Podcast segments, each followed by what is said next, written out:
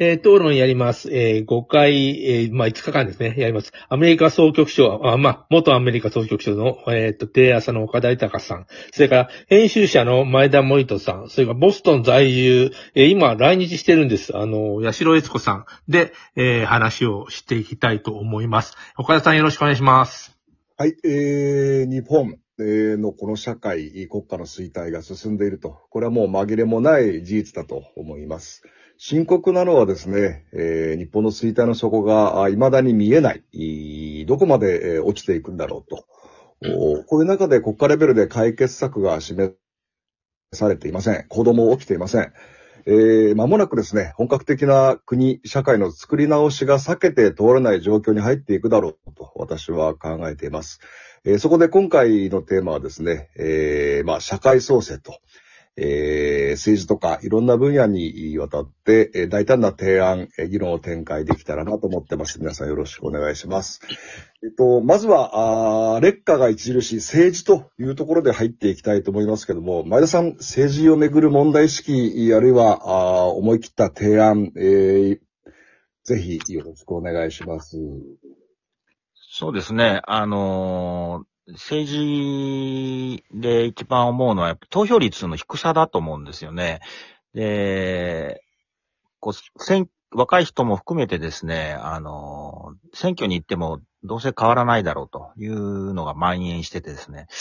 まあ、人事のように考えてるんですけども、えー、ちょっとやっぱそれ打破するのは、ちょっともう、その、デジタル民主主義的なですね、その、まあ、せっかくマイナンバー制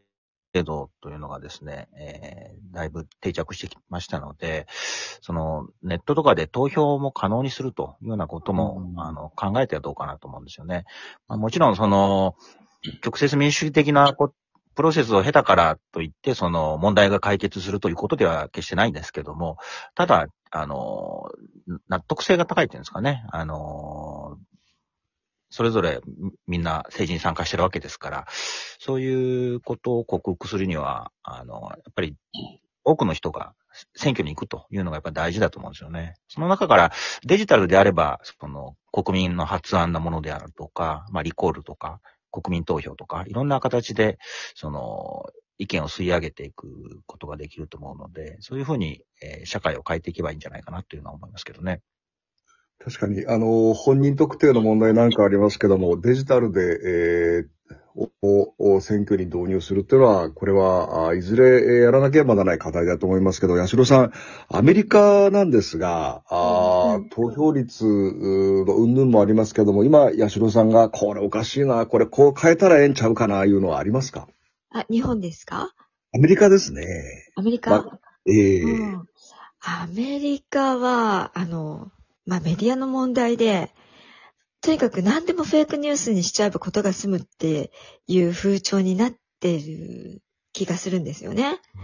で、そこが、あの、何がフェイクなのか、何が真実なのか、何を信じたらいいのかっていうところを、もう一回正し直さないと、政治も何もあったもんじゃないなっていうのを感じてて、だからそこら辺から、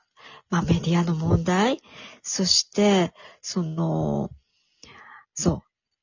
う。うん、それから、まあみんな国民たちは、あの、そういうことを議論することが好きですし、そういった意味では政治に対する関心が高いんで、そこら辺を、あの、フェイクニュースやメディアのリリテラシーとどういうふうに掛け合わせていくかっていうのが一番問題かなと思ってます。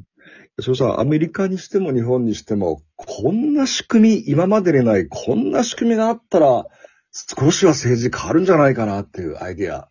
ありませんか？政治が変わるアイデア。ううーん。あの、私ね、あの、さっき前田さんがおっしゃった、誰も彼もが、あの、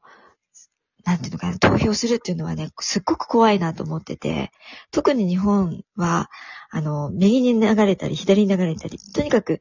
風潮にガッと流れやすい民族だから、あの、ピアプレッシャーに弱いっていうのかな。だから、そこら辺はね、ちょっと、あの、まだちょっと早いなと思ってて、で、その前にやるべきことは、やっぱり民間でのディスカッションが自由にできるように変えていく。で、それはやっぱり教育で、教育の中でどういうふうに政治の問題を自由に話し合える状況に持っていくか。で、家庭内でもそうだし、そういうことを変えていかないと政治変わんないんじゃないかなって思ってます。なるほど。海本さん、あのーちょっと突然ですが、うん。選挙、議員をですね、抽選、あるいはくじ引きで選ぶっていう考え方があってですね、えーあのーさっき選挙原理主義に陥りすぎていると。投票に行かなきゃいけない。そういうものに、こう、アンチテーゼというか、新しい打開策として、えー新たな民主主義として、えーくじ引きで、えー抽選で、えー議員を選ぼうという考え方があるんですけど、これ唐突ですかね？あの、裁判所の裁判官の、はいはいはいはい、そうです。でも、あの、うんあれは、あの、えーちゃんと選ぶ議あの議長といいますか、議がいて、えーまあみんな市民が参加して、まあ給料も出ると。で、あの、一つのことを決めていこうということなんだけど、そんなに国民、し、でもあれもね、国民を一応信用してのことでですよね。かなり際どいことをやってると思うんですよ。えー議員じゃなぜであれダメなのかとなると、お金が絡むからなのかな。ちょっとあの、でき、なんかできなさそうな理由は思いつかないんだけども、えっと、なんていうの、ある程度その抽選で選ばれた人が考えるっていうのは僕は悪くないと思いますよ。うんあのそもそも今の議員って必要なのかって、これまた、あの規制概念また、あの壊した話なんですけども、代議士なんて言葉があって、それぞれ地域のお政策の需要を吸い上げて、まあ国会で、えー住民の代わりに、有権者の代わりにいろいろ決めていくっていうところがあるんですけど、議員、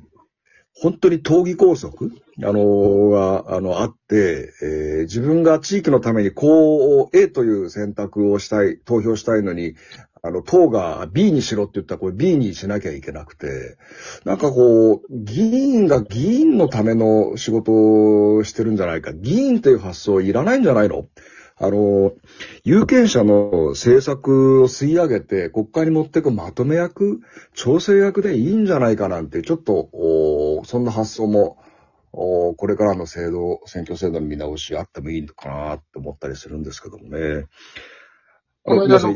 河野さんが、あの、うんなんていうよく眠って、ね眠りしてる人がいて、それを叩き起こそうみたいなこと言われるんだけど、あの、うん制度的に全然、あの、発言もしないし、えっ、と、投票、投票もしないけど、座っとかなきゃならないっていうの会議があって、あれで寝てる人がいるんだと。ななんかね、ツイッターでなんか言ってたんですよね。えーな、なんていうのかな、古い制度になんか縛られて、彼らもなんか割と犠牲者みたいになってんのかなというイメージがそれ聞いてあったんですけども、前田さんどうですかね？あの、あの眠りしてる人とか言う、叩いてる風潮。それ、